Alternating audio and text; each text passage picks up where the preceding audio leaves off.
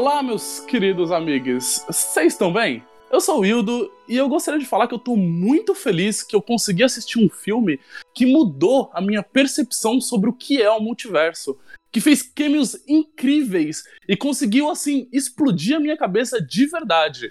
O nome desse filme é Tico e Teco, disponível no Disney Plus. Mas Aê! hoje a gente Excelente, excelente.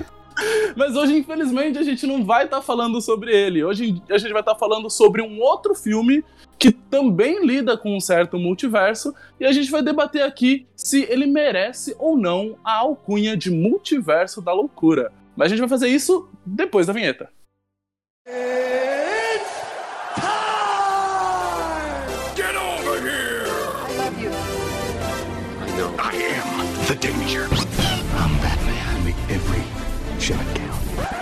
Just roll. Action.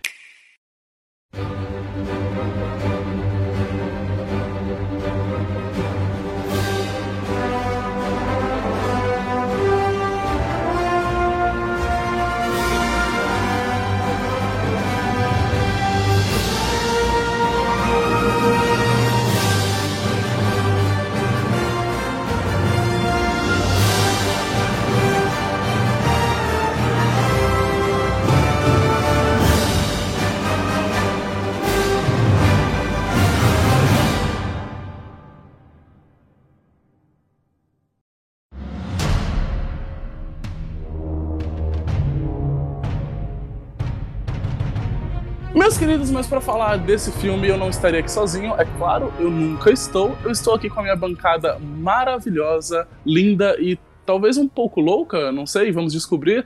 Eu estou aqui com ele, que está de volta, o nosso querido Marcelo. E aí, pessoal, tudo bem? Como é que vocês estão? Estou de volta, não recomendo, queria ter ficado lá, mas.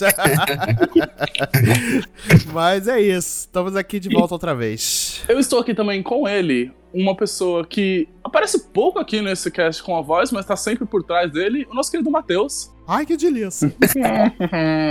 Eu sou o Ana Bovol desse, desse cast aqui. Tô por trás só segurando o Pum the Trigger. nossa senhora. E aquele que é por último, mas não é muito importante, o Marcel. Nossa! Já Começou já. Já começou aqui. Eu queria muito, eu queria muito gravar com o Wildo do Multiverso que detesta aves de rapina e me ama, né? Mas já que a gente só tem esse mesmo, então vamos lá falar de Multiverso da Loucura, que na verdade não devia ter esse nome, né?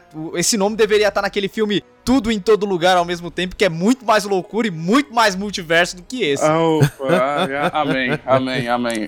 Ai, ai. Bem, meus queridos, mas você ouviu aí o Marcelo falando que ele tava, tava lá, tava onde? Você não sabe do que o Marcelo tá falando? Isso significa que você não tá acompanhando o Multipop nas redes sociais. Você não Aê. tá acompanhando a gente no nosso lindo Instagram, né? Que é o multipop.podcast. Lá você ia ver esse rostinho maravilhoso do nosso querido Marcelo se deliciando na Disney, em Orlando, e fazendo assim coisinhas maravilhosas. E um tour assim, fo- foi um tour magnífico, de verdade. Se você não acompanhou, você tá perdendo. Acessa lá, Instagram, multipop.podcast, tudo junto. Ou então o nosso Twitter, que é multipop podcast, tudo junto. Lá você encontra a gente e pode ficar mais pertinho da gente e descobrindo coisas ainda mais legais no nosso querido multiverso multipop. Olha aí, hein? É o verdadeiro multipop da loucura. Bem, vamos lá. Agora que vocês já estão, né? Já, agora que estamos todos já preparados para entrar nesse multiverso maravilhoso, estamos aqui hoje para falar de Doutor Estranho no Multiverso da Loucura. Esse filme que é a continuação do filme de 2017, Doutor Estranho, aonde o nosso querido Doutor Esquisito, que teve que se encontrar com a nossa querida bruxinha Wanda e lutar aí contra as forças do mal. É isso mais, mais ou menos, né? É, Conforme a gente for debatendo aqui o, o, o filme, a gente vai entender que não foi muito se juntar aí, né? É. O filme tem um início muito frenético. Assim, ele chega já com uma bomba no colo, apresentando gente, apresentando personagem novo, apresentando perso- uma personagem que pouco se falava dela até então, e do nada agora ela tá aí num grande filme da Marvel. Que, assim, que personagem é essa, Marcel? Você pode falar um pouquinho sobre, sobre ela pra gente? A nossa querida América Chaves é uma personagem até que recente do universo Marvel, né? Ela foi criada pela primeira vez no ano de 2011 e ela contrariando o que muita gente pode achar, ela não tem o poder baseado em mutação, né? Que nem os nossos X-Men tão grados que a gente tá sentindo tanta falta no cinema ultimamente. Ela é uma alienígena, ela veio de uma outra realidade e o poder dela consiste em atravessar o multiverso, pelo menos isso no cinema. Nos quadrinhos ela tem, um, ela tem alguns poderes a mais, ela voa e tal, né? Isso aí não é muito explorado no multiverso da loucura. E por ela ser uma personagem tão recente assim, ela tem até que umas aparições interessantes em outras mídias. Ela aparece em, em, alguns videogames, ela acabou de ganhar essa versão aí live action, mas ela é uma das principais protagonistas da animação Marvel Rising, Secret Warriors, né? Uhum. E, e é tipo é onde ela acabou ganhando mais destaque. Ela é uma personagem que em teoria não existe uma outra versão dela no multiverso, o que acaba me gerando um questionamento muito grande. É porque seria essa América Chaves que apareceu no Doutor Estranho a mesma dos quadrinhos? Ou ela é uma adaptação? Ou eles não fazem parte do mesmo multiverso? E aí isso acabou me incomodando um pouco e me tirando do filme Meu esse Deus conceito de multiverso aí. o fã do quadrinho ele nunca tá em paz, né? O fã de quadrinho tá não, tá sempre. Esse, esse daí não merece paz, esse não merece. Não, com certeza não. Então, porque o filme ele estabelece que o universo cinematográfico da Marvel é o 616. É. Mas em teoria o dos quadrinhos é o 616. E não pois é, o, o MCU, cara. E, isso tá me tirando sono, velho. Eu crasso. Tô falando. É, fã de quadrinho, digo, olha o aí. fã de quadrinho, ele não tem paciência, de verdade. Não assim. tem. Mas a gente consegue, começa esse filme com a apresentação da América, que é praticamente um grande, gigantesco MacGuffin, né? Ela vai ser perseguida aí ao decorrer do filme inteiro. E aí eu queria que vocês falassem um pouquinho sobre o que vocês acharam desse início, assim, o, o, o, o comecinho do filme. Qual a primeira sensação que vocês tiveram é, com essa correria e, esse, e essa gritaria pra tudo quanto é lado? Então, para mim, o filme começa de forma muito. para mim, começa bem, né, de fato, né? Ele apresenta a América Chaves ali, né? Apresenta uma, uma versão do Doutor Estranho que até então a gente não via e tudo mais. A gente só tinha visto no trailer achando que era uma coisa e na verdade era outra, né? E tudo mais. E ele vai dar origem a outro esquema que a gente vai falar um pouco mais no final, né? E tudo mais. É esse. Esse Doutor Estranho. E, cara, eu, eu achei legal. Eu achei legal esse começo. Eu achei legal como foi apresentado a América Chaves. Eu achei isso ba bem bacana. O começo do filme foi bem, bem interessante para mim. Uhum. Cara, eu, eu também gostei. Primeiro eu fiquei meio. A primeira cena do filme já me deixou meio confuso, né? Porque começou a cuidar com uma cena de ação. Mas aos poucos já fui pegando, né? Tipo, entrando já no trailer do filme. Mas vou te falar que uma coisa que me deixou, tipo, com a, com a boca aberta mesmo. Não tem nada a ver com super-herói, nem nada. Foi aquela coisa que a América Chaves falou pro Doutor Estranho. Hum. Que nossos sonhos são o reflexo de outra, outra realidade. Sim. Eu fiquei pensando, caraca, ou será que tu. Não, pensa na vida real mesmo. Pô, será que o meu sonho é outro Matheus? não, é porque uns sonhos muito aleatórios, cara. E, e, como que esse outro Matheus tá vivendo aí? Ele tá, tá melhor ou tá pior? Cara, ele tá sempre melhor. tá no iate dele. Provavelmente ele não vive, ele vive num Brasil onde o Bolsonaro perdeu a eleição em 2018. Não, ele tá no Brasil. Ou ele tá o, no Brasil. o Bolsonaro não tem a menor relevância, né? Pode ser, né, também. Ah, ele tá no Brasil em que o Bolsonaro perdeu a eleição, o Brasil ganhou a Copa e, tá, e é carnaval até tipo março. Caraca! Nossa senhora. tá nesse Brasil aí. O Brasil já é octacampeão mundial, né? Ah, e suas impressões, Marcel, desse começo? Como foi? Então, a primeira vez que eu assisti o filme, eu achei, assim, ok, é uma cena de ação muito legal, muito interessante. Porém, é, depois que eu assisti com calma, uma segunda vez, já sem expectativa, é, existe uma coisa no começo desse filme que eu acho que vai ser muito importante e vai acabar sendo o fio condutor para toda a evolução do Doutor Estranho no decorrer do filme, que é a relação do personagem com o controle. Porque logo no início a gente já vê que o Doutor Estranho, independente da realidade, ele tem um problema sério em querer contra controlar tudo que tá ao redor dele, todas as situações. É, ele não quer é. deixar margem pra variável. E nessa perseguição inicial, a gente já vê que o Doutor Estranho de outra realidade, ele não confia na América Chaves, ele não quer deixar margem pra um monstro capturar ela e ter esse poder aí de viajar entre universos. Então ele quer tomar esse poder para si. E isso é uma uma coisa recorrente pelo que a América Chaves diz. Toda vez que o Doutor Estranho acaba trombando com ela, ele fica no limiar entre si a salvação dela, mas também não confia nela o suficiente e quer pegar o poder pra si pra controlar tudo ao redor. Uhum. Então, eu acho que esse elemento psicológico do personagem é plantado aqui, e a partir do momento em que o Doutor Estranho 616, e me incomoda muito falar isso, né? Porque 616 não é esse universo. Ah, Foda-se. Quando o Doutor Estranho 616 ele entra na jogada, a gente sabe que ele é assim também. Então, Uhum. esse elemento É, de controle. fala isso pra ele, né? Sim, não só a Christine, mas a questão é que esse elemento do eu quero controlar tudo ao meu redor e eu vou fazer o necessário pra isso, vai ser o aspecto que vai definir tanto o herói do filme quanto a vilã.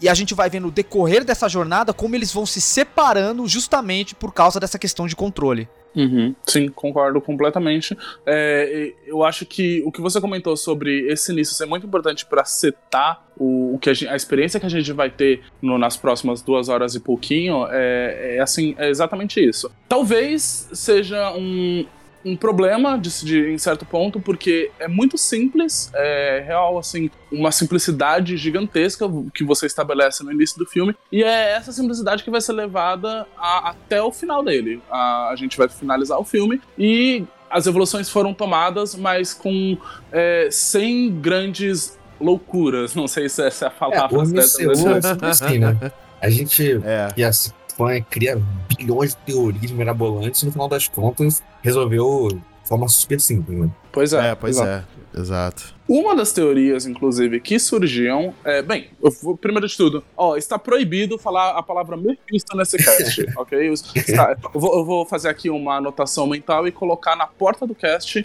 sem Mephisto. É, já, já vamos avisando que não tem Mephisto nem nada, né? É, então, assim, tirar tá- isso é, logo. é, Cara. é a última menção de Mephisto que a gente vai fazer nesse cast. Não tem Mephisto, tá? Então, pronto, acabou. Toda vez que vocês falam isso, eu lembro do Chaves falando pro Jaiminho: Não tem biscoito! Não tem biscoito!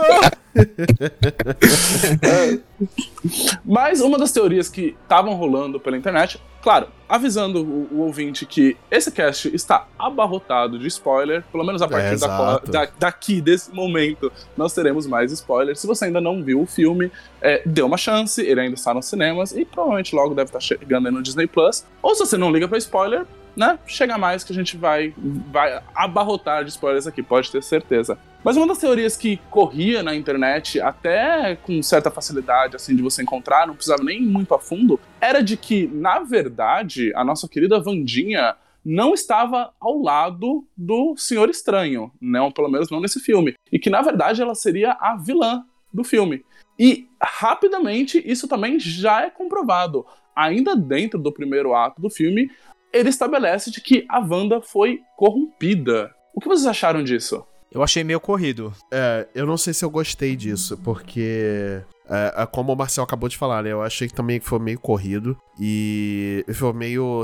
Pra mim, nesse. é, é, vendo, depois de vendo uma segunda vez, né? Foi meio sem sentido o porquê que ela foi transformada logo numa vilã. Entendeu? Tudo bem, pra quem viu WandaVision, né? E tudo mais, é, você vê que no final do filme ela tem lá o, o Darkhold, né? Que é o livro lá das sombras. E ela estuda o Darkhold, né? E tudo mais. É, mas, sei lá, pra mim ela foi transformada em vilã a troco de nada. Não sei. Não, também achei isso, porque quando termina o WandaVision, né, a gente sabe que ela ficou naquele meio termo de tá se sentindo culpada, mas também não tá se sentindo tanto com tudo que ela fez lá com as pessoas da cidade, né?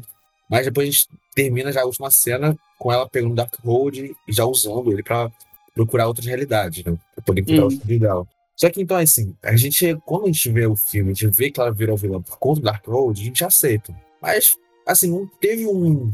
Pra explicar esse processo dela virar vilã, sabe? Da heroína pra, pra essa transformação. Uhum. A gente, do nada, já tomou um tapa. Não, ela já é vilã. Desde o começo, ela que tava fazendo aquilo tudo. Ela que tava perseguindo a América Chaves, sabe? E a gente descobre isso. Eu mesmo, quando eu tava vendo o filme, fiquei.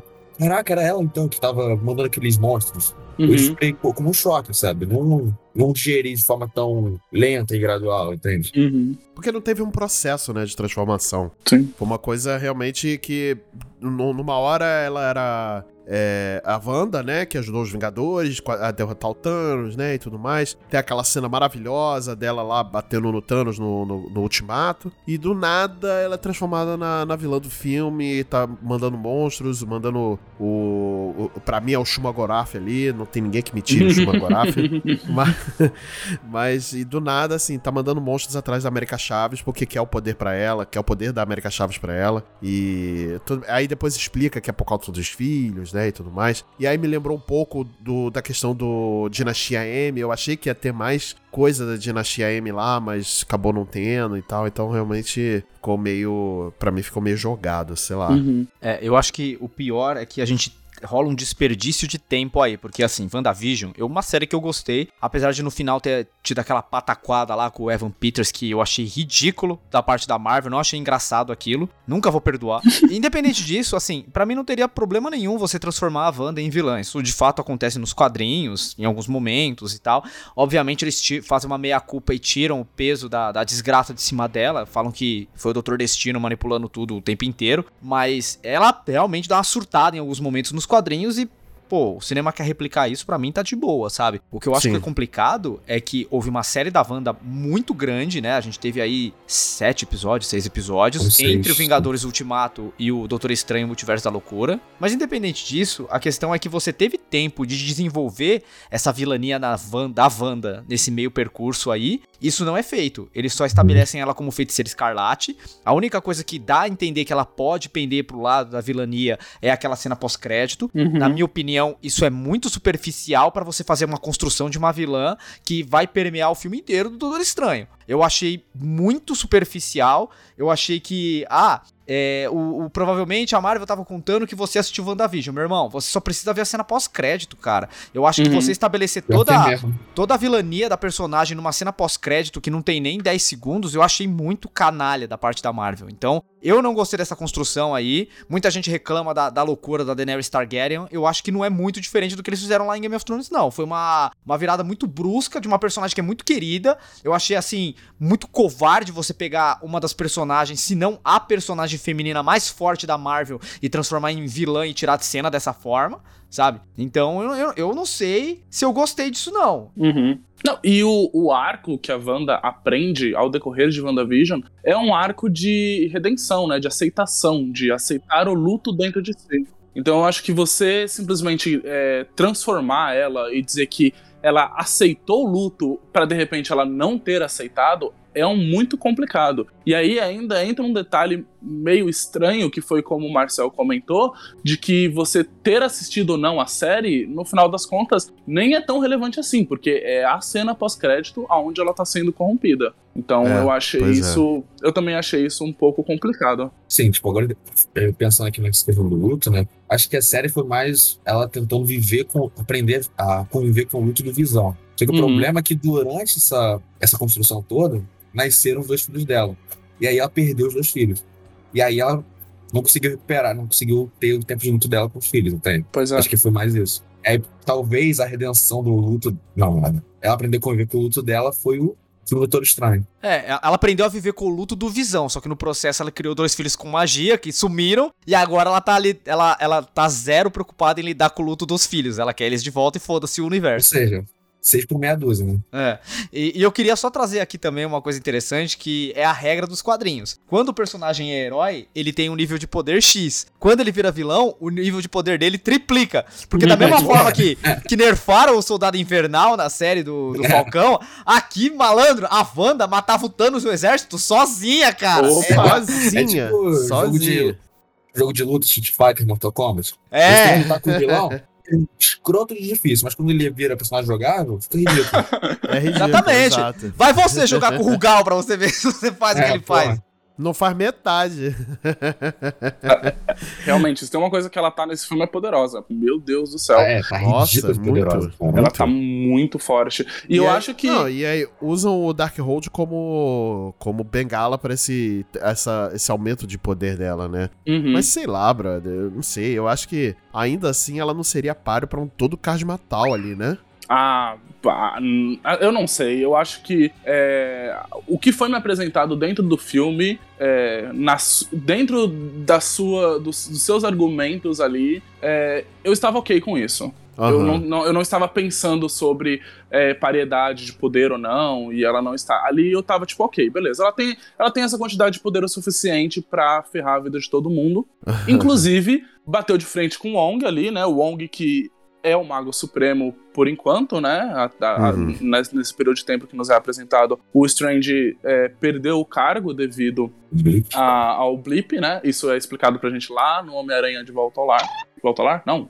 É, sem volta pra casa. É, sem volta pra casa. Sem volta Volta pra para casa. É muita casa. É muita casa e muito Homem-Aranha. Aí fica Homem-Aranha sem casa nenhuma. Órfão. É, esse é o próximo. Esse é o próximo filme. Na, na moral, na moral, que o Wong fique como Mago Supremo, hein? É, eu também. É, Pra mim- maneiro.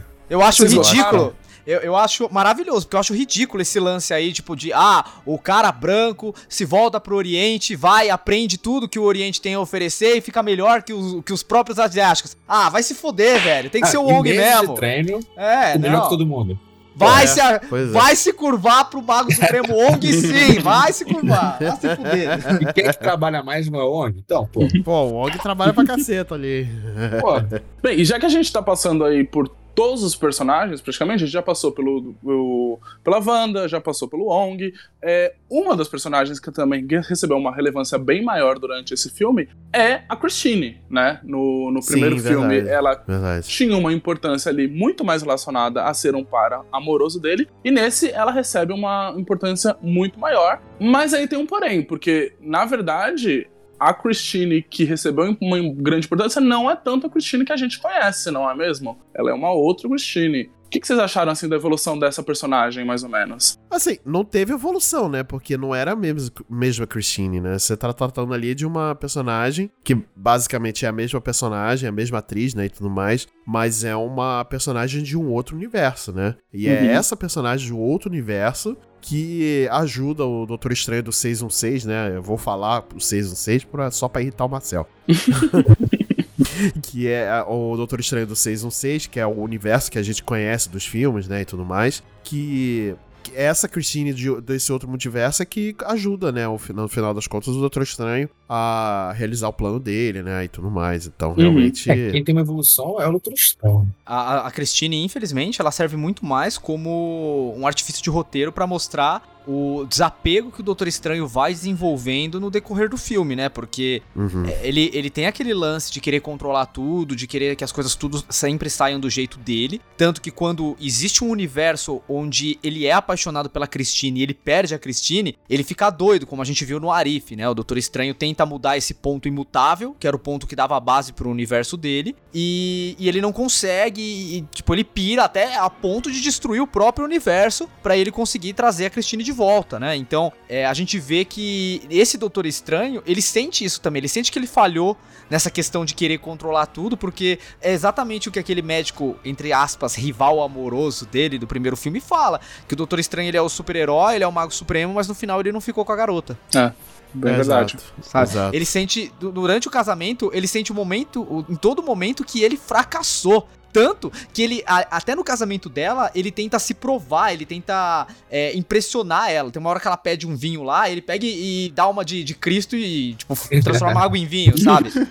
tipo, sem a menor necessidade. Ele só quer mostrar que ele pode. Entende? Então ele ainda tá impressionado, é como se ele não tivesse aceitado esse fato, sabe? Mas essa é a questão de toda pessoa egocêntrica, né, cara? Ele, ele é essa pessoa egocêntrica, ele não deixou de ser, mesmo se tornando um super-herói e tudo mais, ele não deixou de ser essa pessoa egocêntrica porque tá na essência dele, né? Então ele não aceita a derrota. Ele perdeu a Christine, ela casou, né? E tudo mais. É, tem aquela cena lá no começo do filme que mostra ela casando, né? Com outra, com outra pessoa, né? E tudo mais. Ele vai no casamento, mas ele não aceita isso. Ele, Uhum. Pra ele, ele teve a derrota da vida dele quando ele não conseguiu ficar com a Christine, no final das contas, né? E tudo isso por culpa dele mesmo, né? Sim. Eu vou te dizer que essa questão do, do ego do Doutor Estranho, pra mim, é um, é um problema dentro da Marvel como um todo. Porque eu achei, pelo menos eu tinha a percepção de que no primeiro filme do Doutor Estranho, ele já tinha entendido que o ego dele não era o que ia levar ele longe. É, tem um, a cena final de Doutor Estranho é uma cena bem legal, que é quando ele olha pras mãos dele tremendo assim, né? E aí ele tem essa percepção de que, caralho, não existe magia no mundo que vai fazer com que eu cure isso, entendeu? Tipo, eu, ele entendeu o local dele no universo. E aí, sei lá, corta pra Vingadores e ele esqueceu tudo isso. Não, pô, vou te falar que eu acho que isso é uma coisa que eu até gosto no- nos heróis da Marvel. Porque eles são. Eles sempre têm defeitos humanos, né? Tipo, ele é egocêntrico, o Uhum. Tony Stark tem problema com o alcoolismo, por exemplo, assim, né? E, e assim, por exemplo, ah, no Doutor Estranho 1, ele tinha essa questão de ser muito egocêntrico. Então, quando ele foi fazer aquela jornada dele, não é- ele não vai perder, tipo, toda essa característica que é dele, sabe? Mas Uhum. ele, foi- é. ele conseguiu trabalhar melhor isso. E então, por exemplo, tanto que você vê, tipo, ele tem uma relação lá com o Cristiano nesse- é, nesse casamento. Bom, muito provavelmente, se fosse o mesmo Stephen Strange no começo do primeiro filme, ele tentaria fazer alguma coisa pra pegar ela de volta, sabe? Pra ficar com ela. Sim. Tipo, você não vai se casar com ele, ficar comigo e tal. Mas você vê que ele meio que aceitou, mas não aceitou muito. Mas ele dá pra ver que ele tem um amadurecimento. Uhum. Ah, não, tudo Que bem. no tudo final, bem. no final do filme a gente vê que ele amadurece mais ainda. Porque, ele, porque isso que é uma coisa que é legal dos personagens da Marvel, que eles têm essa. Dá pra ver que eles vão evoluindo como pessoas, sabe? Sim, sim. É, você vê que o, o Doutor Estranho, ele, ele desenvolve uma empatia por outras pessoas no primeiro filme, né? É, Ele é um começo de empatia. E aí a gente vê essa evolução, mas a essência da- do egocentrismo dele não, não deixa de existir, né? Porque ele, ele se acha muito mais foda do que ele realmente é, né? Sim. E eu acho que isso fica mais claro pra gente conforme o filme vai andando, né? É. É, a gente, agora que conversamos, demos uma passagem geral aqui pra todos os personagens, mais ou menos em que pontos eles estão dentro desse filme. Acho que agora a gente já pode conseguir entrar um pouco mais no enredo. É, então ficou estabelecido que a Wanda é a grande vilã desse filme, ela está correndo atrás dos seus filhos e ela precisa da América Chaves pra isso, né? A América Chaves com esse poder que o nosso querido Marcel já explicou aqui de cruzar o multiverso. É, a ideia da, da, da Wanda, da Wanda não, né? Da feiticeira escarlate, eles combatendo muito nessa tecla que ela já não é mais a Wanda, ela se tornou a feiticeira. É, é pegar ah, os poderes da América para si para poder correr atrás dos filhos dela. E por que que ela precisa puxar os poderes dela? Porque no multiverso tem SUS, né? Essa é a grande desculpa dela. Ela fala que, tipo, se os filhos dela tiver alguma doença, ela vai no multiverso e resolve a parada, né? Pô, falar, é Isso é uma coisa que eu fiquei me cocado no filme, porque, assim, a ideia dela era o quê? Isso que você falou. Ela quer pegar o poder da América Chaves pra si, pra poder ir pro, pra realidade que ela tem os dois filhos. E aí acho que ela ia matar a Wanda da, daquela realidade, não era? Uhum. É, dá a entender isso. que ela, que É, ela ia isso- dar um. É, isso não passa fora na, na outra Wanda. É, sim. Só que é uma coisa que eu fico pensando, cara, o trabalho que ela fazer pra. Porra, queria matar uma garota, não podia só. Aí, América, me leva pra aquela realidade ali. Ah, valeu, tchau. Podia ser só isso? É a desculpa que eles dão no um filme. dela, Eles... Mas é- ela, Mas é que tá. Eu acho que a, a América, no começo do filme, ela não entende muito bem os poderes dela, ela nem controla os poderes dela. né? Não, Uhum. sim, sim. Assim, mas, pô, é porque a Wanda também queria matar a coitada, pô. Pois é, mas aí que tá. É isso que eu tô falando de você transformar a Wanda numa vilã jogado, entendeu? Esse que é o problema, porque fo- foi exatamente isso. Uma coisa que poderia se resolver no e-mail se tornou uma reunião de três horas. É. É isso aí. Exatamente, exatamente. E nessa Wanda fica jogando criaturas interdimensionais em cima da menina, que diz ela que ela está sendo razoável, né? é. É, Porra. está sendo Ah, bastante razoável. fa- falando nisso, eu só queria explicar pro Marcelo porque aquele bicho lá é a cara do Shumagorá, mas chama Gargantos, né? Porque Gargantos é um personagem que é de propriedade intelectual da Marvel. O Shumagorá, mesmo ele sendo um vilão do Doutor Estranho, esse nome apareceu pela primeira vez nos livros do Conan. Então a Caraca. Marvel não tem direito específico do nome Shumagorá. Tem direito sobre o personagem. E recentemente a Marvel perdeu os direitos do Conan de novo. Então É. pode ser por isso que esse bicho aí não chama Shumagorá. Eles pegaram o nome de um bicho parecido que a Marvel tem os direitos no nome. E ali ele também tá muito como um, um- um bicho, de- é, um semi-boss de chefe, né? Ali, quando você tá jogando o É, joguinho. verdade, é verdade. Ele não, tem grande importância ali também no filme. Eu acho que pra quem não conhece de quadrinhos, ou nem mesmo sequer sabe quem é aquele personagem ali que tá apresentando. Ele era só um bichão correndo atrás da América Chaves, né? Mas eu vou, eu vou defender aqui o Shumagorá, porque ele está no Marvel vs Capcom 2 e a Wanda não. Beijo. Mas como o Marcel disse, a Wanda está sendo. A Wanda não, a feiticeira está Esse sendo. a- é, meu Deus do céu. Está sendo apenas razoável, né? Porque quando Razoável, ela, né? quando ela É. realmente decide ir atrás da América Chaves, aí o bicho pega, né? Aí onde a gente tem aquela cena dela invadindo o Karmatage, destruindo Uhum. geral, Mata todo mundo! assim, Nossa, sabe? é. Com É. poder nível Dragon Ball Z, assim, sabe? Tipo, eu preciso dizer que eu É amei essa cena. Eu não sei vocês, assim. A cena é muito bem feita mesmo. Não vou, não vou mentir não que ela foi muito bem feita. Cara, eu só queria destacar a condição perfeita que o Sam Raimi dirige cenas de terror. Porque a Wanda, ela vai aí de exorcista pra É. chamado de tipo, Samara Morgan saindo daquelas poças d'água. Até Carrie a Estranha quando ela começa a perseguir geral lá mais pra frente, sabe? Uhum. Então, eu quando falaram que ah, é um filme de terror no universo Marvel, assim, ele alguns momentos ele realmente dá uns sustos, mas eu acho que a estética de filme terror trash assim, cara, tá escancarada no filme inteiro e a Wanda, ela alberga todos esses gêneros de terror numa personagem só. Então eu adorei a estética do filme e como eles usam a Wanda, os poderes dela e, e sei lá, essa loucura que ela tá passando aí por causa do Darkhold, como ferramenta pra transpor esses elementos de cultura de filme de terror pra dentro de um filme de herói. Uhum. Então eu achei Uhum. sensacional, a Wanda tá de parabéns aí. E eu acho que a gente pode tirar aqui um, pelo menos um, um, um minutinho pra falar. Eu acho que esse filme, pela proposta desse filme, acho que Sam Raimi acho que foi a escolha perfeita, assim, pra, pra direção. É, não sei se vocês concordam ou não, mas eu acho que a visão que o Sam Raimi tem pra filme de horror trash, né, e tudo mais, caiu muito bem pra, pra que esse filme se propunha a fazer, né? Eu acho que acima de tudo, o Sam Raimi, ele, ele tem uma coisa dentro dele que ele se adaptou muito bem com as tecnologias apresentadas.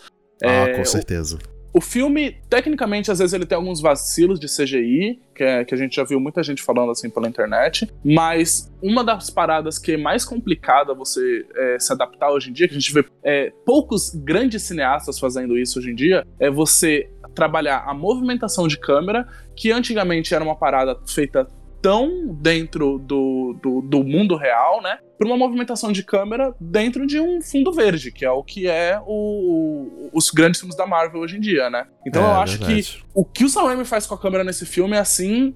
Ridículo, ridículo de verdade. É, é muito bem feito. Eu, eu adoro o trabalho dele. O trabalho de direção, pra mim, desse filme é foda, de verdade. E aí eu queria trazer pra vocês a pergunta que é: vocês acham que é um diretor grande demais para um roteiro pequeno? Sim! Por quê, Eu Marcel? tava, eu tava tentando ponderar, mas eu acho que. Eu, eu vou ouvir o que o Marcel vai falar. Mas eu tava tentando ponderar, falando, cara, não, de repente não, mas vamos ver. O que, que é, Marcel? Ah, cara, porque assim, eu acho que o Doutor Estranho Multiverso da Loucura, ele é um filme que eu gostei, sabe? Mas eu gostei muito mais pela direção dele do que pelo roteiro. O roteiro ele tá cheio de furo, ele tem um monte de problema. Eu acho que você trabalhar com multiverso é a mesma coisa que você trabalhar com viagem no tempo. Você tem que ir com muita é, cautela exatamente. Pra você não fazer cagada, sobrepor coisa, explicar coisa que não deveria, é, é, tipo, criar muito paradoxo. Eu acho que isso acontece muito nesse filme, essa questão de paradoxo de multiverso, sabe? Pior ainda que a gente tem um universo compartilhado. E esse filme, ele tem o mesmo problema do Homem de Ferro 2, que ele tem a função de continuar a história do personagem principal e ainda assim ser uma peça no quebra-cabeça do universo Marvel que é algo maior, Uhum, sabe? uhum. E, e eu acho que ele, ele, como evolução do Doutor Estranho, ele até que vai bem, mas como peça pro quebra-cabeça do, do que é o universo Marvel, eu acho que ele falha miseravelmente. Ele não explica direito como funciona o multiverso. As regras estabelecidas aqui não fazem sentido com os outros filmes que a gente viu até então, sabe? Cara, eu, eu acho que o Sam Raimi, ele brilha em dar a assinatura dele nesse filme, mas eu acho que se ele tivesse tido um pouco mais de controle criativo no roteiro, esse filme ia ser muito melhor. É, eu vou dizer que eu fiquei bem dividido sobre esse filme. É? A gente pegou a Pô, referência. A gente Ah, tá. pegou a referência. Tá. É, porque eu. porque é exatamente isso que o Marcel, Marcel falou. Porque ele, ele trabalhou bem o, o Doutor Estranho, mas acho que a sensação que eu tive foi pra mostrar: ó, o multiverso realmente entrou no MCU, hein, gente? Sabe? Se vocês não perceberam isso com no Loki, em outros filmes, em outras séries, outras coisas, o multiverso existe. A gente começou a botar o multiverso aqui. Uhum. Acho só pra dizer isso, praticamente. É, e dentro desse multiverso, né, que foi bem apresentado, ou não, não sei, mas esse multiverso que agora realmente está dentro do MCU, como o Matheus disse, é, o filme continua, né, a gente consegue, o, o nosso querido Benedito aí vai com, pro, dentro, finalmente dentro do multiverso, e lá, numa outra terra, ele encontra, primeiramente, o Barão Mordo, né, Uhum. que, pra mim, é, é uma parada, é um, um gap de roteiro muito grande, porque ele simplesmente fala, tipo assim, olha, o Barão Mordo, ele é o meu maior vilão do mundo, ele é o cara que me persegue. Mas, assim, até então, a, a gente que tinha assistido os filmes do MCU não tinha visto isso, não é mesmo? Pelo menos, acredito que não, Não, não, não viu. Isso não foi mostrado em lugar nenhum, cara. não é? A única coisa que mostraram o Barão Mordo dele, dele enlouquecendo foi na cena pós-crédito do Doutor Estranho e ele nem se encontra com o Steven. Então, da onde essa informação brotou? Uhum. Ele não apareceu mais em nada do- da Marvel. Inclusive tem um, um comentário do Trailers do John que eu gosto muito, que ele falou que é como se o Sam Raimi tivesse acreditado que eles já tinham feito isso. Ele falou, tipo assim, ah, o- em algum momento eles fizeram isso aí, vai, vai na fé, vai na fé. A gente tá, tipo, fazendo o... O, o Doutor Estranho já apareceu tantas vezes, aí em algum lugar ele fez isso aí, pode ter certeza. Nossa senhora, não. Mas é isso mesmo. Aí é. É, acho que eles pensaram É, sei lá. É isso essa coisa, porque o Aaron Mordo, ele, tipo, deu a entender que ele seria o principal vilão do Doutor Estranho 2, né? Na época, no primeiro filme. É. Só que, desde então, não apareceu em mais nada que tinha o Doutor Estranho do lado. Ele apareceu agora do nada, no outro universo, como vilão, sabe? É, ele ali é o mago supremo, né? Daquele universo que ele aparece, né? Sim, exatamente. Justamente porque, né? É, é verdade. E aí vem toda aquela sequência maravilhosa. Cara. Vou falar que eu, eu não tomei nenhum spoiler nesse filme, não vi nem trailer, tá ligado? Pra mim foi uma surpresa na hora. Eu, vi, eu tomei um spoiler. Eu tomei um spoiler um pouco antes do, Eu, sa- do, eu do sabia filme tudo. estrear. Eu sabia tudo, Ai, porque Marcel. eu sou, eu sou Ai, enxerido, velho. Fui atrás de vazamento e tal. Ai, Marcel. Ma Ai. Marcel é curioso, cara. Marcel é curioso. Não ele dá. Não, mas, mas na moral, na moral, eu, eu não, eu não ligo, eu não ligo mais pra spoiler assim de filme da Marvel, não, Uhum. cara. Eu acho que Não, eu esse tipo de, eu de coisa ligo. não prejudica a minha experiência. Bem, aí sim nós somos apresentados aquilo que fez fã de Marvels pelo mundo arrancar as calcinhas pela cabeça, não é? total. Que eles É. falam, que eles falam pra gente que nesse universo, como o Marcelo comentou, o Mordo é o Mago Supremo, porque o Doutor Estranho daquele universo foi pras cucuias e o responsável por mandar ele para as cucuias é um grupo chamado os Illuminatis, né? Ah, meu Deus do céu. Foi, é nessa hora. a gente tava esperando quem aparecer? O Tom Cruise. O Tom Cruise! Puta que pariu! Homem de Ferro Tom Cruise? É, mas não apareceu. Mas, mas apareceram outras pessoas interessantes ali. apareceu muita gente. Nesse é, universo específico, os Illuminatis são compostos pelo Mordo, né? Como a gente já comentou, pelo nosso querido Raio Negro, Nossa. que eu preciso admitir que, pra mim, foi a maior surpresa de todas. De, de todas, assim. Não verdade, é acreditaria verdade. que ele estaria lá na, naquele meio. Não acreditaria que eles iam trazer o ator de volta, né? Pois é, né? Pois é. Depois da série frustrada que foi, né? Nossa, eu, eu admito que esse foi o que eu dei um gritinho assim no cinema. Eu falei, caralho! Sabe? Tipo, foi esse. Além É, disso, isso nós temos. surpreso também. Além disso, nós temos a Peggy Carter como a capitã, a, a capitã Britânia nesse universo. Nossa, Nós legal. temos a Capitã Marvel, feita pela Maria Rambeau, ao invés da Brie Larson. Nós temos aquele que eu acho que deve ter sido o maior surto, né? O nosso querido John Krasinski fazendo o Senhor Fantástico. Ah, que delícia, Foi o, cara. meu, foi o meu maior surto, cara. Eu É. vou mesmo. Foi. Cara, na hora, na hora eu pensei, pô, então o Doutor Destino vai ser o Dwight. Ai, caralho. E pra finalizar o nosso grupinho, entrando na sua cadeirinha amarela, nós temos o Charles Xavier, Nossa. né, interpretado pelo Patrick Stewart. Fechando assim os Illuminates. Cara, a cadeirinha amarela foi, foi tudo. Foi tudo. Aquela. a- a- Remetendo ao clássico do- dos desenhos, dos quadrinhos. Aquilo ali foi, foi o ápice pra mim. Mais do que o John Krasinski como o Senhor Fantástico e tudo mais. É, que eu já tava. Foi esse o spoiler que eu tomei, inclusive, né? Foi a Hum. imagem do, do Krasinski como, com o uniforme do Senhor Fantástico. Mas, mas só de ver ele na tela ali também, pra mim, já foi uma emoção muito grande, cara. Mas, putz, agora o Patrick Stewart é. Foi sensacional pra mim. Era pra falar que, assim, eu, eu- quando apareceu. Acho que o primeiro dos Illuminati que apareceu foi o, o Reed, não foi?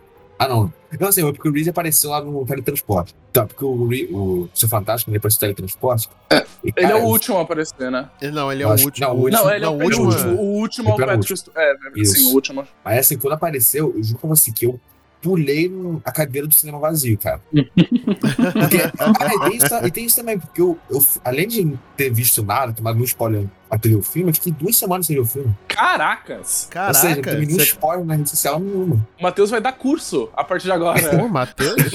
Como Pô. não tomar nenhum spoiler? É, pra, ah, o ingresso pra entrar é 150 reais por pessoa. Olha aí. Mas é, realmente foi uma cena muito. Foi, foi um negócio muito fantástico ver aquela Fantástico, galera. né? Ah! Perdão E- mas foi muito. Pois é, perdão pelo trocadilho, pelo trocadilho, mas nem tanto. Mas, cara, foi muito legal ver, ver essa galera junto, fazer essa homenagem pro, pros- pro grupo dos Illuminati, né? É, e ver o, o, o- Raio Negro ali, cara, que realmente foi uma surpresa pra mim. É, porque eu, eu achava que a Marvel não ia lidar com, com o Raio Negro nem tão cedo. Mas foi realmente. Ainda mais os uniformes, né? O uniforme clássico do Raio Negro ali, cara. Foi muito legal de ver isso. É, eles estão bem. Assim, pelo menos visualmente, eles estão bem, bem legais. Pois é. É, eu queria saber de vocês, assim, o que vocês acharam sobre o grupo como um todo. Inclusive, vocês que são leitores de quadrinho, qual é, assim, a, a sensação que vocês tiveram ao ver ele na tela? O que, qual é a diferença que eles têm dos quadrinhos para essa versão do cinema? E, e- e, afinal de contas, o, o, o porquê que foi um boom tão grande ter os Illuminates nesse filme? Qual, qual é o grande rolê? Então, cara, é que é o seguinte, os Illuminati nos quadrinhos, eles são um grupo que meio que comanda o universo Marvel, pelo menos comandou assim, em grandes eventos importantes. Depois, isso, eles acabaram se juntando depois da Guerra Kree Crew, que eles realmente viram a necessidade de ter um grupo meio que é, lidando por debaixo dos panos com coisas que não seriam legal vir a público, né? E nos quadrinhos, os Illuminati, eles são compostos pelo Tony Stark, é, pelo Reed Richard, pelo Raio Negro, aí o Namor também tá envolvido. A gente tem o Professor Xavier, obviamente, que era o grande mote que a gente tava esperando, né? É... Você lembra de mais alguém, Matheus, que tá inserido no grupo? Pantera Negra tá inserido. No que eu lembro é isso mesmo. Então, gente, os Illuminati nos quadrinhos, eles têm um teor um pouco diferente, né? Eles foram criados mais ou menos lá depois da Guerra Kree Crew. Na verdade, eles foram meio que um retcon, eles foram criados pelo Brian Michael Bendis, que é um dos meus roteiristas favoritos, e, e eles têm essa função de tentar atuar nos bastidores do universo Marvel e lidar com questões que são moralmente difíceis de você trazer a público, né? A ideia é que cada um deles represente um nicho, uma espécie, um, um como eu posso dizer? É como se fosse uma raça, entre muitas aspas, que existe no universo Marvel. Então a gente tem o Homem de Ferro representando os humanos, o Raio Negro representando os inumanos, o Doutor Estranho representando o lado místico, o Reed Richard representando os meta-humanos, o Namor representando os Atlantes, o Xavier representando os mutantes e eventualmente o Pantera Negra entra também representando Wakanda. Só que o Pantera Negra ele se incomoda com tudo isso ser feito por debaixo dos panos e acaba saindo dos Illuminati. Mais pra frente o Capitão América também integra a esse grupo, mas ele é um problema porque ele não acha, ele não tem essa essa veia moralmente questionável que os outros têm. E então ele acaba não se encaixando nessas decisões aí e a mente dele é apagada. Mas ele tá? entrou, entrou, entrou. Sim, sim, ele Entrou. era um membro fundador, inclusive. Sim, ele é um dos membros Ah, então. fundadores. E, e a história em quadrinhos, né? A minissérie que conta a história dos Illuminati é bem legal, porque cada edição conta um evento grande que aconteceu no universo Marvel desde a Guerra Kree Crew, tipo Guerras Secretas, é, as Joias do Infinito, tudo mais, né? E como os Illuminati agiram por debaixo dos panos pra tentar resolver da melhor forma possível. Realmente, se passava pros, dos Illuminati é porque não tinha como lidar, sabe? Precisava de todo mundo. Nos quadrinhos foram eles que decidiram banir o Hulk da Terra, né? Foi tudo que deu origem a lá o, a, a minissérie Planeta Hulk, né? Exatamente, que a ideia é que o Hulk fosse banido da Terra porque o Hulk ele tinha destruído Las Vegas e aí eles queriam dar uma vida mais digna tanto pro planeta quanto pro Hulk, né? E mandaram ele para um planeta pacífico, só que deu problema no navegador da nave e ele acabou caindo em Sakar, que é tipo um planeta de gladiadores. Então ele acaba Ironia desse É, filme, né? é, tipo, aí é, o resto é história. Tem a animação do Planeta Hulk e ela foi adaptada de maneira bem superficial no Thor Ragnarok. Mas a questão é que realmente os Illuminati, eles têm um peso muito grande no universo Marvel, sabe? E quando eles anunciaram no Doutor Estranho Multiverso da Loucura que haveriam Illuminatis, eu imaginei que seriam Illuminatis do multiverso. Ou seja, cada um deles vir de um universo diferente É, e eles estão melhor. acima dos universos, meio que evitando que haja incursões, que são esses eventos onde dois universos colidem e eventualmente eles se destroem. Então eu achei que eles iam ter esse caráter, mas não, eles só são tipo o grupo superpoderoso desse universo aí em contraponto aos Vingadores do 616, Uhum. sabe? Uhum. E isso eu achei um pouco decepcionante, a função deles, porque, cara, ele- eles não fazem nada. Eles são, tipo, o, o grupo mais pica-grossa aí do, do universo 818, que é onde eles estão. As mentes mais E brilhantes. não fazem né? nada, cara. Tipo, o, o, o Reed Richard é um homem mais inteligente, ele, ele toma uma decisão estúpida. Raio Negro né? não fala nada. Pô, a Capitã Carter pode fazer isso o dia inteiro, mas é eliminada rapidamente. sabe? A, a Mônica A Rambeau... participação dela, a participação dela foi cortada pela metade. É. Nossa, velho. É, Estou aplaudindo, estou aplaudindo essa piada que foi sensacional, cara. A, a Mônica Rambeau é a Capitã Marvel, mas não faz nada, sabe? Hum. O Mordo Cara. é o Mago Supremo e, e, tipo, é nocauteado literalmente pelos punhos de um homem que tem as mãos severamente comprometidas por um acidente. Sim. E, e o Xavier, que é, tipo, a mente mais poderosa desse universo, tipo, perde no, no campo astral pra própria Wanda. Então pra que, que eles servem, cara? é, pô. Esse Xavier me lembrou do X-Men Evolution, que sempre terminava de usar o poder dele e ficava. Ah, estou, estou cansado, estou Você cansado. não fala mal de X-Men. Evolution que eu Não, vou eu te bater na. Eu vou, eu vou ir no Rio de Janeiro te dar uns tapões. Entendeu? Eu te dou, eu te dou carona. Primeiro a gente toma um chopp com o Matheus e aí depois você dá um tapão De- nele, tá? Sim, perfeito. Muito obrigado. Não, é, Ótimo, beleza. mas naquele desenho de Jean Grey, Xav- Xavier sempre terminava de usar o poder. Ah, tô cansado, tenho que Estou vou cansado. Pô, Vai, sempre, cara. estou exalto. Cara, parece eu estudando, pelo amor de Deus. Bem, mas realmente os Illuminatis aqui dentro desse filme são é, a contrapartida, são os Vingadores desse universo.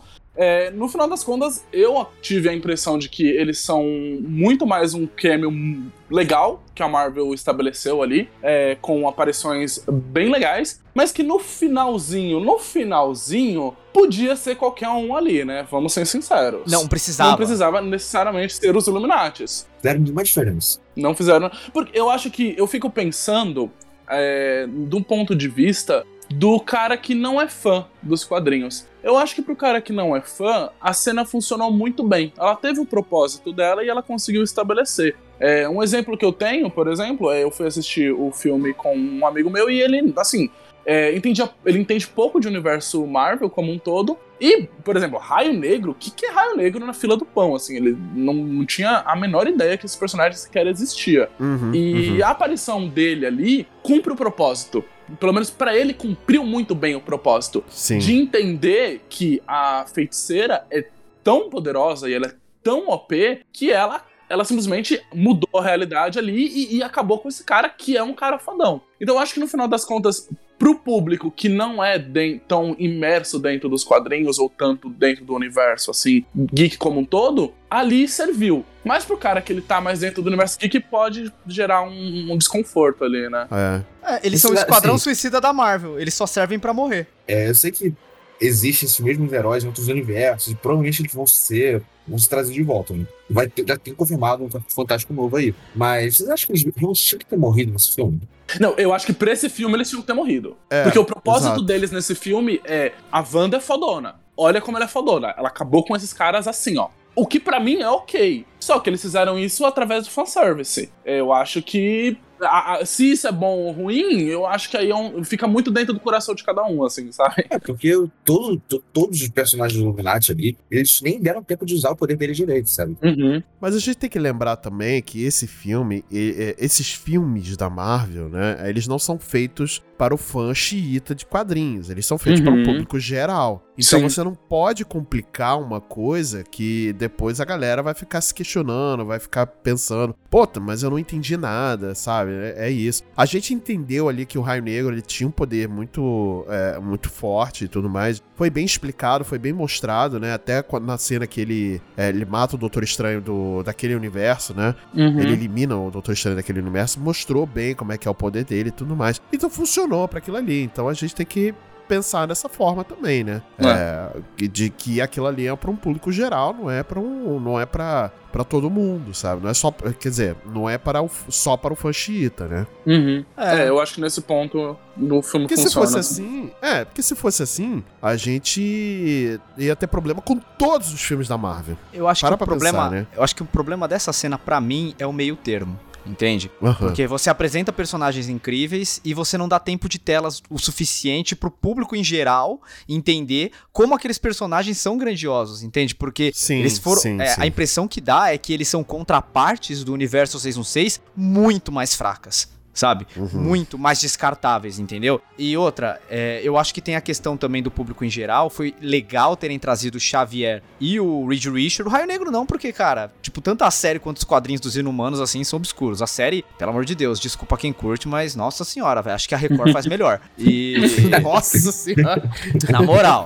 E, Uhum, cara, o o Reed Richard, mesmo não sendo o mesmo ator, todo mundo reconheceu o uniforme. Ele tá muito parecido com o que foi apresentado no cinema até então, É, sabe? verdade. O Xavier, eles tiveram a pachorra de trazer o mesmo ator. Então, é, eu acho que mesmo o público em geral tinha noção de quem eram aqueles personagens. Porque aqueles que não tinham aparecido em outros filmes antes, é, versões diferentes desses personagens já tinham aparecido em outros filmes do próprio MCU, Hum. sabe? Então eu acho que o problema não foi realmente, ah, se aprofundar nos Illuminati, sabe? Dar, um, dar complexidade pra aparição desses personagens. Mas sim, se você vai apresentar eles, oferece um pouco mais pro público, sabe? Tipo, Uhum. me dá uma cena de ação, me deixa ver como eles são legais. Só um sussurro do Raio Negro pra mim não foi o suficiente. Eu queria ver o, É. o Xavier atuando. É, é impressionante como é, é superficial. Tipo, a gente não sabe se existe mutante nesse mundo. A gente não sabe se o professor Xavier é mutante. Ele existe aqui, mas a gente não sabe se ele é mutante. É, entende? A gente não sabe o quão profundo ah, são as diferenças desse universo aí.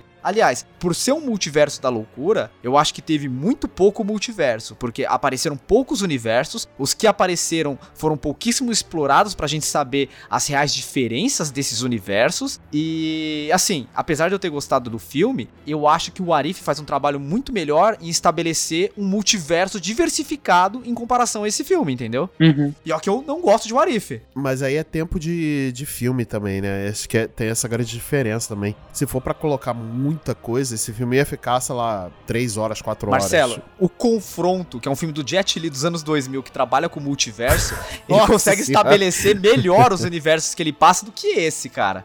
A gente tá falando da Marvel, mano. Não, tá É, ligado, o tá ligado. tentou trazer um pouco essa coisa que tem em muitos universos, uma transição, né? Que eles viram meio que cartoon, ah, é líquido, né? Essas coisas todas. Uhum. Isso. Mas é, mas é, isso é muito rápido. É, tipo, verdade, piscar, é você já perdeu essa. Mas isso era uma coisa que, inclusive, eu- a, a pauta já havia sido queimada com o Marcel foi um pouco antes, que eu tinha comentado com ele, que talvez, se esse filme se chamasse Doutor Estranho e Feiticeira, já, já tava valendo mais, assim, sabe? É, eu senti talvez. Talvez. que existiu um- um- uma pretensão da Marvel em querer colocar esse título pelo peso que ele tem e pelas coisas que as pessoas poderiam falar em cima dele, é, e que, sei lá, eu, na mi, no meu ver, a minha experiência, o tiro saiu um pouco pela culatra, porque eu vejo muitas pessoas que fizeram teorias gigantescas e imaginaram um mundo de multiverso de verdade, e no final das contas receberam um Doutor Estranho 2. Eu acho que esse filme é um ótimo Doutor Estranho 2, ele não é um filme legal de multiverso, assim. Sim, não vou, não, vou, não vou discordar, não. É Vou verdade. discordar, não. Até porque a feiticeira ela tem muito peso nesse filme e, e o nome dela não tá no título, cara. Eu acho que é um filme tanto dela quanto do Doutor Estranho. Então, se fosse ali Feiticeira Escarlate, o Doutor Estranho e Feiticeira Escarlate, não ficaria ruim. Eu acho que daria até, inclusive, o mérito que a, que a própria personagem tem no filme de, de, de ser um filme tanto, tão dela quanto do, do Doutor Estranho.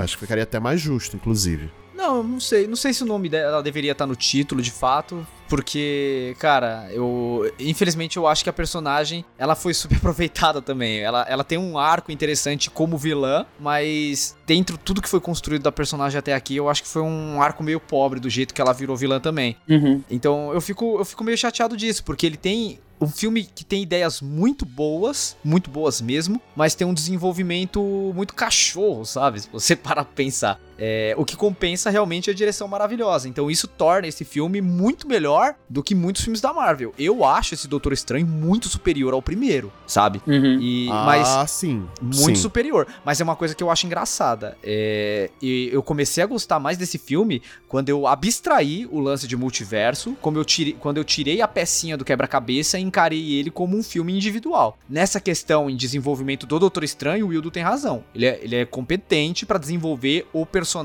e ponto, sabe? Mas agora eu lanço uma pergunta pra vocês. Vocês acham que a Marvel tem o direito de ser analisada como filmes individuais dentro da sua obra? Ou vocês acham que não, porque eles criaram esse- essa armadilha que, elas, que eles mesmos estão caindo agora? Eu queria aproveitar esse gancho e dar uma complementada, né, na- nessa mesma pergunta do Marcelo, e perguntar também: é, essa armadilha ficou grande demais? A Marvel está começando a cair dentro da sua própria armadilha? O que, que vocês acham?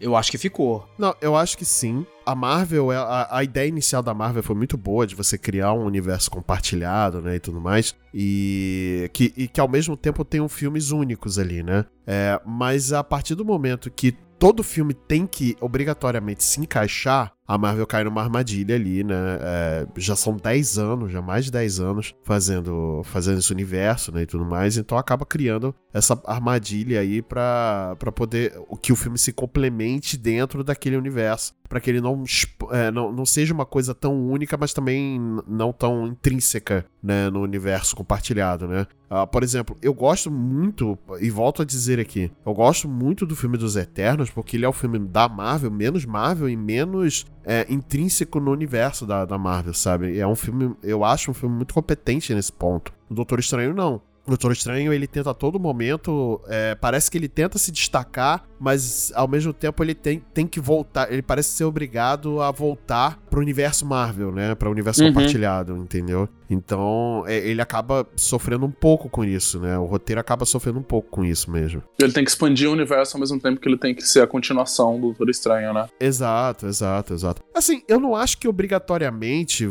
para o filme para ser uma continuação, ele precisa necessariamente ser uma continuação. Eu acho que você pode continuar as histórias do, do Doutor Estranho sem necessariamente ter que envolver tudo que ele já fez anteriormente. Uhum. Aí é trabalho de roteiro, né? Trabalho de produção e tudo mais. Aí tem que ser uma coisa bem produzida, obviamente, né? Não pode ser qualquer coisa, porque também você tem uma história ali atrás, né? E tudo mais. Mas é. Chega uma hora que fica meio, meio complicado, né? Manter, a- manter todas as, a- a- todos os equilíbrios ali, né? É, e só, Uhum. e só lembrando que assim, essa armadilha de multiverso tornou a teia muito mais complexa. Porque se antes você tinha que assistir todos os filmes do estúdio Marvel Studios pra você entender o contexto geral do que essa história maior quer contar, com a entrada no multiverso, se você quiser entender todas as referências, fanservices, tudo, tudo que o filme tem a oferecer mesmo, você tem que praticamente assistir todas as adaptações da Marvel até aqui, sabe? É, assim, obviamente você pode ver de forma superficial, mas a emoção do sem volta pra casa, ela é muito menor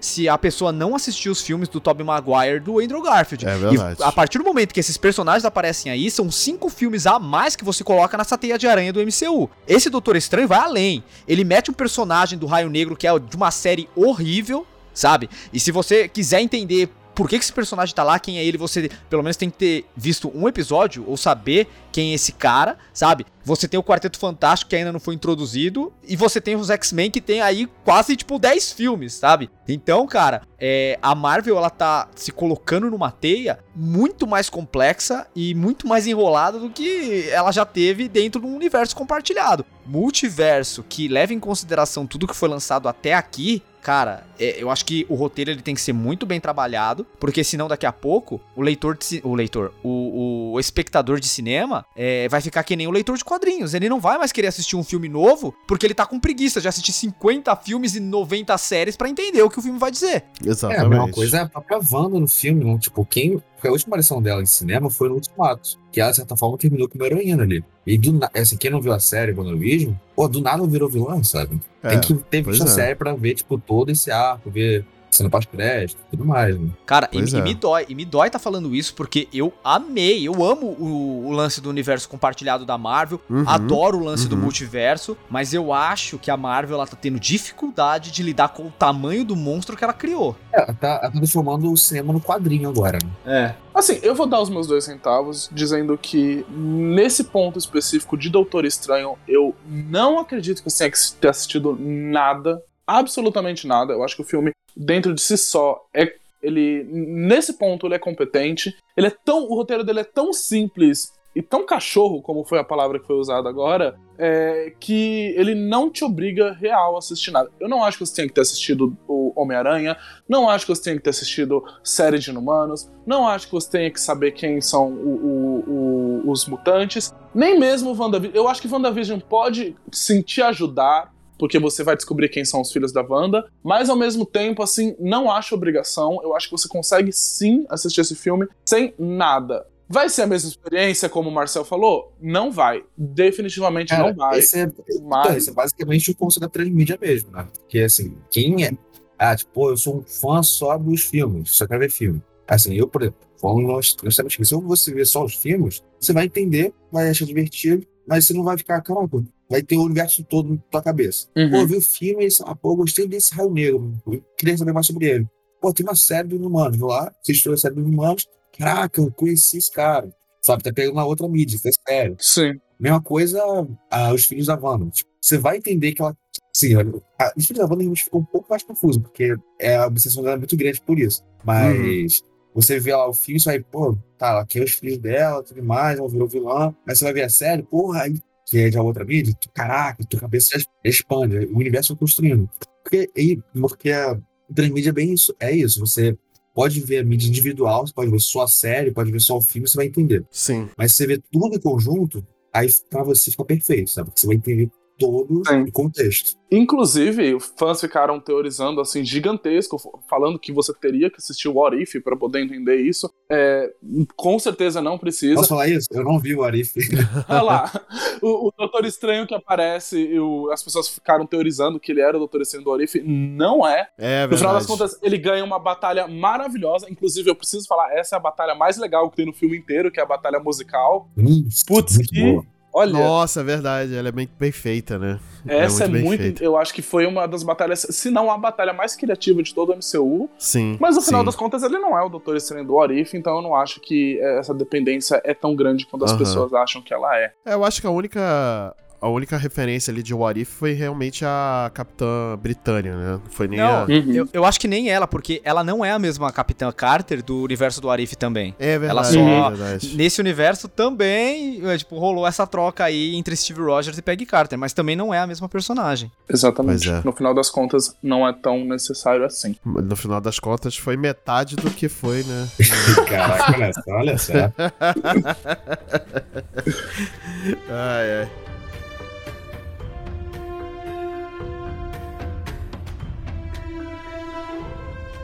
Eu, eu queria comentar é, sobre o Doutor Estranho zumbi, né? Que a gente falou do Doutor Estranho maléfico que aparece, tem o Doutor Estranho do começo, que o corpo fica jogado lá. E eu É achei verdade. do caralho o Doutor Estranho zumbi, velho. Porque Porra, primeiro que eles fizeram em efeito prático. Fizeram efeito É. prático. Parece que o, o- o- aquele Doutor Estranho saiu diretamente do Uma Noite Alucinante 3, cara. Eu achei do caralho, cara.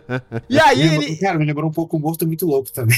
Porra, mano. Aí você fode, né, Matheus? Caralho. Caraca, é verdade, é verdade. Sabe- Olha aí. Porra, Ma- Matheus tá de parabéns aí. Eu achei do caralho ele fazendo uma capa de fantasma pra encarar a feiticeira escarlate, Cara, velho. Isso foda. foi foda. Isso Eu foi achei foda. isso muito louco. Assim, É. gostei muito da batalha musical. Sabe? Mas pra mim, o ponto alto do filme é esse visual, tipo, o Doutor Estranho zumbi do capeta com uma capa de fantasmas, velho. Cara, Nossa, é. mano. E, é- e acaba que ele tem que ler o Darkhold, né, pra poder derrotar É. a feiticeira escarlate, né? E ele acaba se tornando aquilo que todos os doutores estranhos do, de- dos multiversos acabam se tornando, né? É, eles- ele, através de uma justificativa de eu preciso fazer o bem e tudo mais, salvar a galera, ele acaba desenvolvendo ali uma certa fonte, sede de poder, né? E Uhum. aí ele acaba tendo que ler o Darkhold pra poder, né, conseguir dar cabo ali da, da feiticeira, né? No final das contas, o filme acaba estabelecendo que o Darkhold é o grande problema, né? Ele, É, ele acaba exatamente. colocando, tipo, ele é o problema pra feiticeira, ele é o problema pra esse outro Doutor Estranho, ele é o problema até mesmo pro Doutor do- dos Illuminates lá, né? Eles falam que ele também leu o, o Darkhold. Então, tipo, o, o grande problema é esse livro, né? E aí, depois a gente vai ver o que ele vai estabelecer aí. Mas eu também adoro esse Doutor Estranho Zumbi, puta que pariu. E eu preciso dizer que também tem uma cena com a Christine, um minutos, um pouquinho, minutos antes da batalha acontecer, que o Sam Raimi coloca a câmera na cara dela e ela começa a berrar na frente da câmera. Sim. Essa cena é do caralho, viu? Eu É preciso- verdade, é- é verdade. Você tinha comentado com, você tinha comentado com a gente no grupo, né, Hildo, quando a gente a, a- gente tinha visto o filme, né? É, não com você, eu queria muito ter ido ver com vocês, né, mas Uhum. é, infelizmente a distância não permite. Mas poxa, é realmente foi uma cena do caramba e traz muito da cinematografia do Sam Raimi, né, do- dos filmes de Uhum. terror do Sam É, Raimi ali, né? O que, eu, o que eu achei muito legal, eu acho muito legal isso. É, só pra fechar pelo menos essa parte aí do final, eu gostaria de dizer que pra mim, o relacionamento do Doutor Estranho com o da Christine é um dos mais maduros e mais bem desenvolvidos do MCU até então, porque eu acho que ele ele não é superficial, sabe? É, assim, verdade. ele, ele é mal desenvolvido, mas eu acho que o jeito que ele desenvolve o sentimento do Doutor Estranho é muito genuíno, porque às vezes a vida é assim mesmo, às vezes você gosta muito de uma pessoa e você não fica com ela, sabe? Uhum. É, é muito, muito real e muito maduro o fato disso ser tratado no filme, porque diferente do que, era, do que acontecia nos anos 90, em que você tinha um interesse romântico e é sempre aquele amor platônico onde os dois se amam e ficam juntos no final, independente das adversidades, a vida real não é assim. E, e eu Uhum. acho que esse Doutor Estranho, ele diz isso, ele fala disso, que o Doutor Estranho, a fala dele eu achei muito bonita. Eu amo você em todos os universos, eu achei muito legal. Mas não é pra ser, cara. Tipo, Sim. é, não, não é pra ser. E eu acho isso muito maduro, esse, essa sensação de, cara, let it go, entendeu? É, de entendimento de si mesmo, de respeito com a outra pessoa e de entender Pois que, é. por mais que vocês se gostem, não é pra ser. Então, eu, eu queria só fazer esse disclaimer aqui porque eu achei muito maduro o jeito que isso foi tratado no filme. E eu acredito que isso até mesmo reflete um pouco na jornada da Wanda Sim. dentro desse filme. Sim. Que é a jornada do. Às vezes não é pra ser. Infelizmente, é, essa foi uma personagem que sofreu muito em todo o MCU. Ela sofre Uhum. para um caramba. E no final das contas, talvez não seja pra ser pra ela realmente ter é, é, é, esse acalento dentro dos filhos dela, pelo menos não nesse, nesse universo. Talvez Pois em outros é. ela consiga, infelizmente. É, a Wanda no outro universo ela fala isso, né? Uhum. E que ela fala que eles serão muito amados no final das Nossa, contas, né? é- essa parte até arrepia, é cara. verdade, é verdade. E assim, a gente tem que parar aqui também, tá? Os aplausos pra, pra Elizabeth Olsen, que é uma atriz do cacete, né, cara? Ela. É, qu- quando ela faz essas cenas mais dramáticas, mais pesadas, assim, ela você vê toda a, a interpretação dela, né? Ela é muito boa atriz, né? E deu pra ver que ela fechou a música, né? Uma deusa, uma louca, uma feiticeira. Uma deusa maluca, uma feiticeira. Tá de parabéns, Matheus. Caralho. Matheus, Matheus hoje tá que tá, hein? On fire.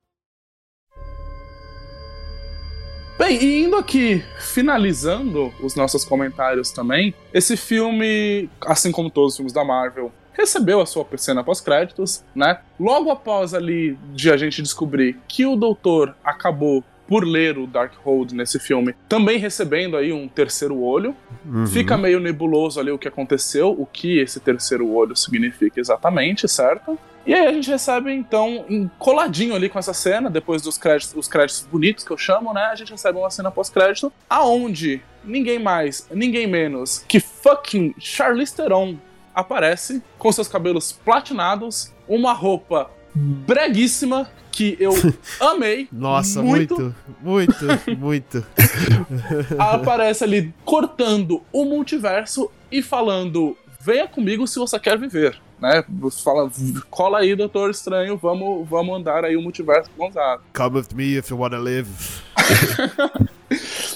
E aí eu queria saber de você, primeiro de tudo, quem é a Charlize Theron? Quem é essa mulher loira? Esta personagem, chamada Clea, ela apareceu pela primeira vez em 1964 na Strange Tales 126. E ela foi criada por Stan Lee e Steve Ditko. E ela é o grande amor da vida do Steven Strange, né? Só que Olha ela aí. tem um porém aí que ela é sobrinha do Dormammu, que é o vilão do primeiro filme lá que o Olha Doutor aí. Estranho teve que barganhar. Então, cara, é.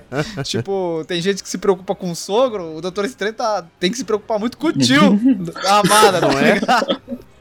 Olha o tio, ó o tio do pavê aí chegando. Olha o tio do pavê. não tem é. problema, né? Não, tem se, se problema. você acha que o tiozão do churrasco da sua família, que é de extrema direita, é um problema, pensa se ele fosse um tirano interdimensional, tá ligado? É. Não é? É, é bem essa? pior, é bem pior. Mas é isso, ela é sobrinha do Dormammu e recentemente nos quadrinhos da Marvel ela se tornou a maga suprema do universo 616. Então, ela, ela é uma personagem assim bem presente nas histórias do Doutor Estranho. É, no Doutor Estranho Ultimate, por exemplo, no universo Ultimate da Marvel, que a gente já falou um pouco sobre ele por aqui, é, ela chega a se casar com o Doutor Estranho. O Steven Strange original ele desaparece e o Doutor Estranho regular do universo Ultimate é o filho deles, né? O Steven Strange Jr. Então, pra vocês terem uma ideia de como ela é uma personagem importante, ela aparece em várias mídias. Na Terra X também ela é uma personagem que, tipo, acabou traindo o Doutor Estranho e se tornou a Maga Suprema, sabe? Então, é, eu acho que daqui pra frente a gente vai ver muito a Charlize Theron em todos os filmes que tangem esse lance de multiverso, universo místico aí. E provavelmente a gente vai ver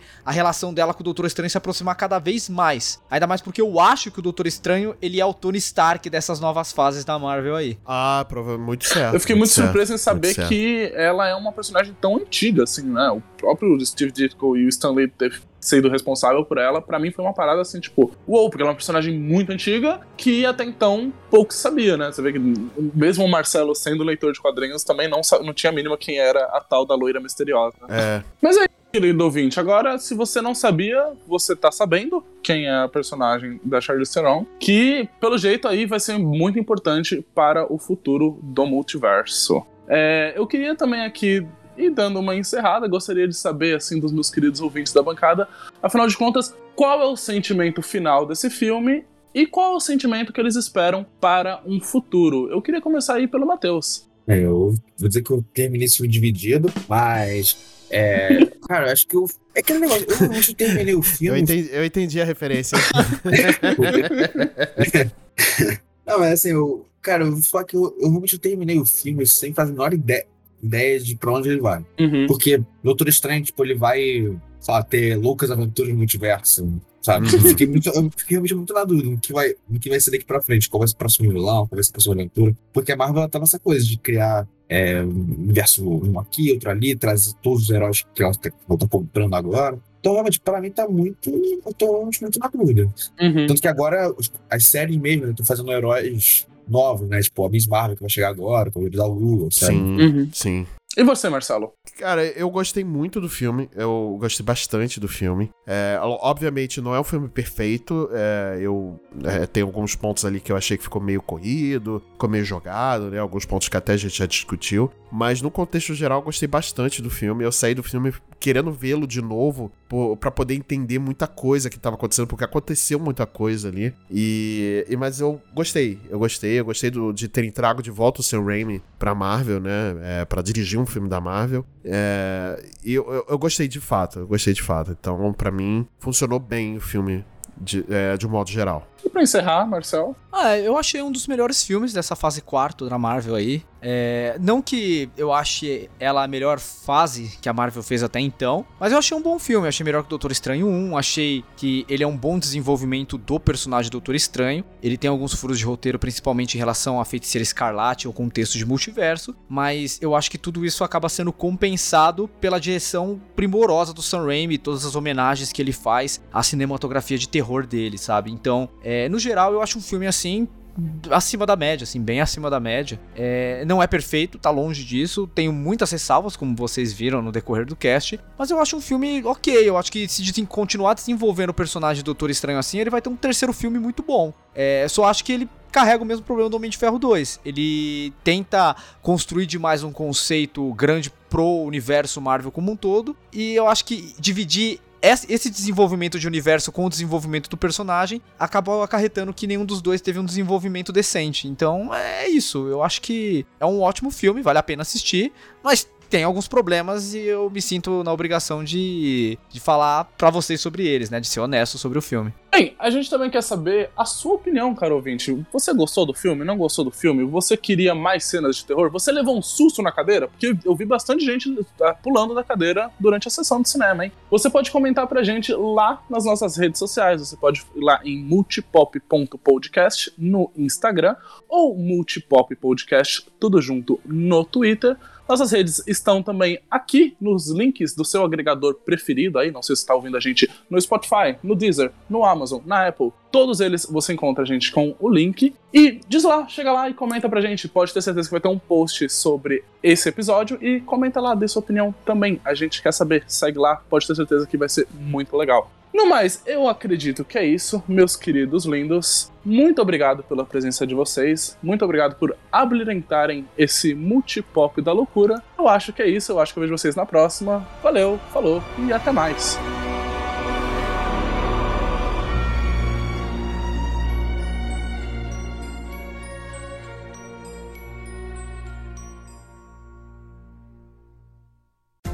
Esse podcast foi editado pela Yellow Umbrella, produtora audiovisual.